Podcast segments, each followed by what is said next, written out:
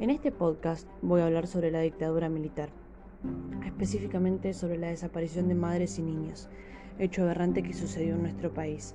Cabe resaltar que nos encontramos frente a violaciones sistemáticas de los derechos fundamentales, como son el derecho a la vida, la integridad física y psíquica, la dignidad y la integridad familiar, entre otras cosas, ejecutadas por agentes del Estado bajo órdenes de superiores al mando. Los hechos ocasionados se encuentran en un plano operado por las Fuerzas Armadas. Las mismas están dadas en total clandestinidad, por eso la detención y desaparición de personas. Aquí se habla de terrorismo de Estado, ocultamiento de información y el uso indiscriminado de la tortura. Creaban climas de miedo y la incertidumbre total de todas aquellas familias que eran rotas a causa de estos hechos. Es imposible determinar cuántas son las menores que se encuentran aún hoy desaparecidas, pero el número de mujeres gestantes superan el centenar. El hecho de llevar a un niño en su vientre no mejoraba el trato por parte de las fuerzas. Eran arrojadas con igual violencia dentro de sus autos o de los baúles de los mismos que cualquier detenido hacia cualquiera sea el centro de clandestinidad donde se llevaban a cabo estos hechos. Allí la tortura no solo se utilizaba como medio para obtener información, sino también como forma de castigo. Resaltaban que bajo ningún punto de vista tenían que salir del chupadero.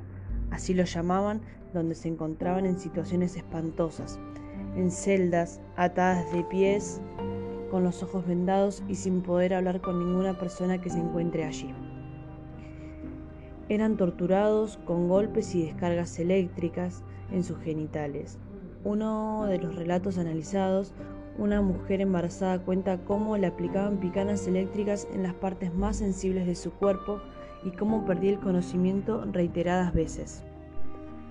Entre otras, que cuenta que el momento de dar a luz era horrible, que las hacían parir en condiciones inhumanas, sin ninguna medida de higiene, sobre las mesas de la cocina y sin ningún reparo del frío del calor del momento.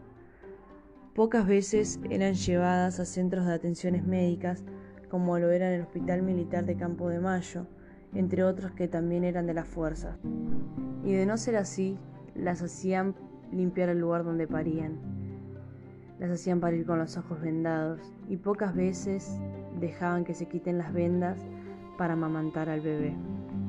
Hay que resaltar que cuando eran asistidas por el personal de los hospitales, también había gente uniformada, la cual se llevaba a los niños. La nómina de mujeres embarazadas, detenidas, desaparecidas, hoy en día supera el centenar. Entre ellas se encuentran Carloto Laura Estela, Moyano María del Carmen, Ros Liliana Irma y Tolosa María Rosa. A todo esto, no solo eran detenidas desaparecidas mujeres embarazadas, sino también familias enteras y niños que eran despojados de sus familias. Estos secuestros eran ocasionados por personas uniformadas y civiles, con chalecos antibalas y fuertemente armados. Interrumpían el tránsito por lapsos prolongados frente a los hogares donde se efectuaba el procedimiento. Los tiempos que estas fuerzas utilizaban para vender los hijos de muertos o cautivos como parte del botín parecían ser superados por 20 siglos de cristianismo. Asimismo, pensaban que el proceso de reorganización social no cargaría sobre sí la responsabilidad de entregar a la tutela de terceros o del Estado a dichos niños, despojando a estas madres del derecho natural garantizado por la legislación positiva.